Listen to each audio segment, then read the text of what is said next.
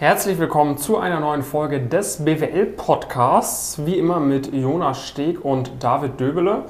Wir sprechen heute mit euch darüber, warum sich ein Praktikum vor dem Studium, insbesondere vor dem BWL-Studium, aber auch vor vielen anderen Studiengängen, lohnt.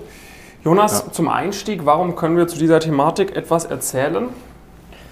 Ja, also wir haben vor mittlerweile über drei Jahren ähm, das Unternehmen Pumpkin Careers gegründet. Damit helfen wir heute über 1000 Studierenden ähm, dabei in Richtung Strategieberatung, Investment Banking, Private Equity ähm, zu kommen. Haben auch schon vielen anderen in der Vergangenheit geholfen ähm, und arbeiten damit über 50 Unternehmen aus dem ähm, Bereich zusammen, auch mit einigen Hochschulen, haben dementsprechend ziemlich einzigartigen Erfahrungsschatz, ähm, was diese ganzen Themen angeht. Und ja, das, äh, oder was da ein Thema ist, was auch sehr, sehr oft vorkommt, wo wir auch mit vielen Leuten schon daran gearbeitet haben, ist das ganze Thema Praktikum vor dem Studium. Ne? Das ist natürlich nichts, was man irgendwie machen muss, zwangsläufig oder sowas. Ähm, aber es kann ganz coole Einblicke geben, gerade wenn man da die, die Zeit mitbringt, da Lust drauf hat, ist das auf jeden Fall was, was man definitiv machen sollte und wo man auch ja, wenn man da mit einem klaren Plan dran geht und so weiter, definitiv sehr viel bessere Chancen hat. Also bei uns haben das schon sehr, sehr viele Leute gemacht, ähm, auch unabhängig teilweise von dem Background oder so. Ist jetzt nicht so, dass man dafür jetzt irgendwie ein 1-0-Abitur schon haben muss oder sowas in die Richtung überhaupt, um da überhaupt eine Möglichkeit zu haben. Das haben Leute mit ganz unterschiedlichen Noten im Abitur und so weiter schon, schon geschafft.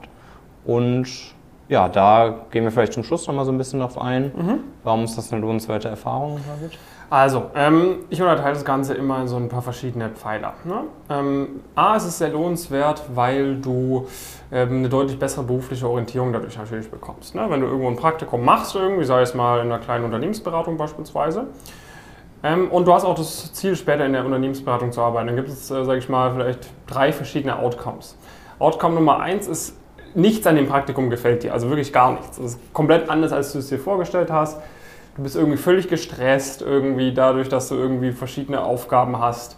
Ähm, äh, du findest es gar nicht cool, dass man irgendwie vielleicht ein bisschen reisen muss. Du findest es gar nicht spannend, was man für Aufgaben macht. Du merkst irgendwie, mit deinem Laptop zu arbeiten macht dir gar keinen Spaß. Du willst lieber was Handwerkliches machen na, dann ist es ein sehr wertvolles Learning. So dieses, dieser Job Unternehmensberatung ist gar nichts für dich. Und das ist natürlich optimal, wenn du das Ganze vor dem Studium machst, dieses Learning, ja. als wenn du irgendwie drei, vier, fünf Semester äh, darauf hinstudierst, äh, in die Unternehmensberatung zu gehen und dann erst dieses, dieses Learning machst. So, das ist Punkt Nummer, also Szenario 1. Szenario 2 ist irgendwie, es gefällt dir absolut bombastisch. Ne? Das ist natürlich auch cool so. Dann weißt du, okay, genau das ist das, was ich machen möchte. Ähm, dann bist du umso enthusiastischer in deinem Studium, weil du dich noch eher darauf festlegen möchtest. Und Szenario Nummer drei, sage ich mal, so eine Mischung vielleicht. So ein paar Sachen gefallen dir echt gut, ein paar Sachen gefallen dir nicht so gut. Dann weißt du wenigstens, was gefällt mir, was gefällt mir nicht. Und du kannst deine Folgepraktika in der Beratung ähm, darauf basierend aussuchen, was dir gut gefallen hat, was dir nicht so gut gefallen hat. Wenn es dir zum Beispiel nicht so gut gefallen hat, keine Ahnung, ähm, dass du jetzt in dieser und jener Industrie irgendwie unterwegs war. An, an sich macht dir die Projektarbeit Spaß, aber du hast irgendwie eine, eine, Bank beraten oder so und du fandest das alles super zäh, dann wählt man halt beim nächsten Mal irgendwie eine Beratung aus, wo man weiß, die ist jetzt nicht unbedingt in der Finanzindustrie unterwegs, sondern in anderen Bereichen. Ne? Und so äh, kannst, du, kannst du da halt aus dem Bereich berufliche Orientierung viel für dich mitnehmen. Zweiter großer Vorteil von einem Praktikum vor dem Studium ist halt dann aber auch der Stempel im Lebenslauf. Ne? Also ähm, natürlich ist es so, vorm Studium wirst du jetzt noch kein BCG oder McKinsey-Praktikum an Land ziehen oder Goldman Sachs oder whatever, sondern wirst bei ganz kleinen Firmen anfangen. Bei uns intern, wir haben ja diese Unternehmenslisten im Coaching, da sind die Firmen von 1 bis 25 sauber aufgeratet mit hunderten Firmen, dass du genau weißt, wo muss ich mich wann bewerben. Ähm, und da ist meistens die Empfehlung für ein Praktikum vom Studium maximal irgendwie so bis Rating 10. Manchmal kriegen die Leute wirklich die absoluten Top-Leute auch mit ein bisschen Glück noch ein noch höheres Rating hin, aber meistens bewirbt man sich so bei Rating 5 bis 8, teilweise ein bisschen niedriger, teilweise ein bisschen höher, je nachdem wie die Ausgangslage ist. Und das sind jetzt Firmen, so die kennt man teilweise, aber viele von diesen Firmen kennt es natürlich auch nicht. So. Ähm, und da ein Praktikum zu machen, ist für die meisten auch cool, sowas nach dem zweiten Semester zu machen. Aber wenn man das schon vorm Studium macht, dann weißt du halt, okay, nach dem zweiten Semester kann ich mich dann zum Beispiel, wenn ich ein Rating 7er Praktikum gemacht habe, direkt auf Rating 10 bis 13 zum Beispiel bewerben. Wohingegen, mhm. wenn ich dieses Praktikum vorm Studium nicht gemacht habe, dann muss ich mich halt bei Rating 8 bis 10 für nach dem zweiten Semester bewerben. Das heißt, es bringt dir halt für alle Folgepraktika im Studium ziemlich viel, wenn du vor dem Studium schon erst Praktikum gemacht hast, weil dann bist du verglichen mit allen anderen Leuten, die auch nach dem zweiten Semester ein Praktikum machen möchten, bist du dann die Person, die schon ein erstes relevantes Vorpraktikum gemacht hat. So, das ja. sind so für mich so die zwei, zwei Hauptpunkte, Ähm, quasi halt irgendwie diese berufliche Orientierung, dass man da noch mehr Bock drauf bekommt oder merkt, es ist halt gar nichts für einen, plus dieser Stempel im Lebenslauf. Ich meine, Jonas, du hast ja selber bei äh, KPMG ein Praktikum vom Studium gemacht. War das Mhm. auch so deine Erfahrung oder hast du da auch noch mal was anderes für dich mitnehmen können? Ja, also ich glaube, diese, die Erfahrung, die, also die lässt sich vielleicht auch noch ein bisschen untergliedern. Man lernt irgendwie auch ein paar Leute kennen und so weiter und so fort. Also man hat praktisch nicht nur diese Erfahrung aus dem Praktikum selbst, sondern man nimmt auch allgemein ich mal viel, viel mit ähm, neben dem, dem genauen Unternehmen und auch teilweise de- dem Berufsbild. Ähm, kann man auch da irgendwie dann schon erste Fragen abklären und so weiter und so fort. Also das hilft einfach so ein bisschen das eigene, den eigenen Kennenstand auch noch zu, zu verifizieren Mhm. und so weiter und so fort. Also das ist irgendwie äh, relativ, relativ wertvoll. Und ja, man kann sich halt aber auch irgendwie gewisses Wissen aneignen. Also was, meistens fällt es halt dann auch einfacher neben dem ersten Praktikum irgendwie auch potenziell einfacher irgendwie vielleicht dann mal im ersten Semester schon eingeladen zu werden auf gewisse Workshops, auf gewisse Veranstaltungen. Es gibt ja Ähm, einfach einen Head Start, ne, einen Vorsprung. Genau, also man hat einfach die Möglichkeit, ein paar Sachen ein bisschen früher zu machen und im Zweifel auch bei diesen Sachen selbst irgendwie ein bisschen positiv aufzufallen, weil man halt einfach schon ein bisschen, bisschen mehr weiß auch. Ne? Da gibt es auch andere Wege, das, ähm, äh, das auch hinzubekommen, aber grundsätzlich ist das ein guter äh, Weg, um ja auch da gut, gut in Richtung Networking und so weiter überhaupt positioniert zu sein, weil man die entsprechende Erfahrung und die entsprechenden Einblicke auch, äh, auch mitbringt. Genau. Genau. Ähm, so, jetzt stellt sich natürlich die Frage, wie kommt man an so ein Praktikum vorm Studium? Im ersten Schritt muss man halt erstmal darüber klar werden, okay, in welchem Bereich willst du und wie ist dein Status quo? Ne? Ich meine, ein Sula-Abiturient äh, mit äh, drei verschiedenen Ehrenämtern, der bewirbt sich tendenziell im ersten Schritt erstmal bei anderen Firmen, als wenn du jetzt ein 2-4er, 2-5er Abi gemacht hast und dein Lebenslauf noch komplett leer ist. Aber in beiden Konstellationen gibt es Unternehmen, wo man ein Praktikum bekommen hat. Und dazu Ja. findest du zum Beispiel auf unserer Webseite auch Erfahrungsberichte mit Teilnehmerinnen und Teilnehmern, die das geschafft haben. Sprich, das sollte jetzt keine Ausrede von dir sein, zu sagen, äh, mein Profil ist zu schlecht, ich schaffe das nicht. Nee, ist nicht so. Dann, äh, sage ich mal, der Schulabiturient macht halt eher ein Rating 9 oder 8er Praktikum vorm Studium und du dann halt vielleicht ein Rating 5er oder 4er Praktikum, wenn dein Profil nicht so gut ist. Ähm, aber es ist eigentlich nicht die Frage, bekomme ich was oder bekomme ich nichts, sondern wie gut ist das, was ich bekomme. So, und das ähm, erhöhen wir natürlich, dass du das Bestmögliche bekommst, indem du super Bewerbungsunterlagen abschickst und dich sehr intensiv auf die Vorstellungsgespräche Ja. vorbereitest. Also ich meine, das ist da auch wirklich ein sehr, sehr wichtiger Faktor, ne? weil ähm, also man muss ja irgendwie diesen, diesen Nachteil, den man, den man hat, dadurch, dass man noch nicht im äh, Studium ist, irgendwie ausgleichen. Und so eine Bewerbungsunterlage, wenn die halt eben entsprechend sehr gut strukturiert hat, ist sehr, sehr guten Inhalt hat und so weiter und so fort, dann kann, ist das halt genau ein Weg zum Beispiel, das, das auch entsprechend hinzubekommen. Ähm, und da gibt es zu diesem Zeitpunkt leider nicht so viele andere äh, Wege.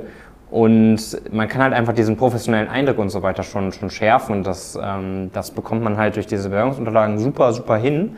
Ähm, und also das denken sich halt dann auch viele Unternehmen, ne? wenn sie einen super professionellen Lebenslauf, super professionelles Anschreiben sehen von einer Person, die vielleicht vor dem Studium ist und dann die Bewerbung davor und danach irgendwie vielleicht von einem, einer Person drittes, viertes Semester ist, die irgendwie einen bunten Lebenslauf mit irgendwelchen Sternkategorien äh, hat ähm, äh, und am besten noch, noch Kreisen, die Prozente ausdrücken, ähm, dann ist das halt eben dann kein wirklicher Vergleich. Und dann hat man halt diesen, auch da einen sehr, sehr signifikanten Vorteil. Und das sind genau diese Themen, die man jetzt hier reinbringen muss, weil man kann halt inhaltlich und so weiter definitiv aller Wahrscheinlichkeit nach von den Praktika, die man gemacht hat, von dem, was man in der Uni oder eigentlich dann in der Schule natürlich gemacht hat und so weiter, einfach nicht mithalten. So, das heißt, da hat man eine sehr, sehr gute Möglichkeit und natürlich auch in dem Interview selbst. Also wenn man dann einmal eingeladen wird, dann kann man sich das Wissen ja genauso aneignen. Also man kann eigentlich den gleichen Wissensstand erreichen wie eine Person, die auch da irgendwie im Studium ist oder sowas. Oder man kann sich auch mindestens gleich gut präsentieren, eigentlich sogar noch viel, viel besser. Und das sind halt genau diese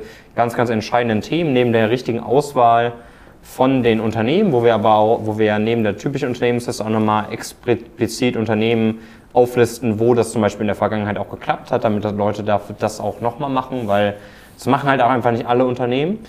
Ähm, und gerade auch ohne Netzwerk ist das sehr, sehr hilfreich. Mit Netzwerk kann man noch ein paar andere Schritte äh, gehen potenziell.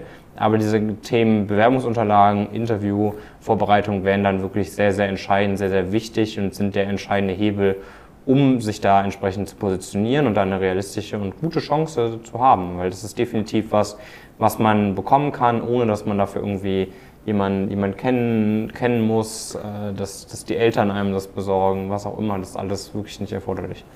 Ja, ähm, wenn du da von, also kann man natürlich auch versuchen, ohne Pumpkin zu bekommen. Ich meine, du hast es damals auch ohne Pumpkin bekommen, aber mit äh, Pumpkin wäre es da wahrscheinlich auch leichter gewesen. Ähm, Aber ich meine, das ist ja nicht von der Hand zu weisen. Ne? Das heißt, ähm, man hat da schon eine deutlich höhere Wahrscheinlichkeit, was möglichst Relevantes äh, zu bekommen, da auch möglichst viel mitzunehmen, wenn man da bei uns dabei ist.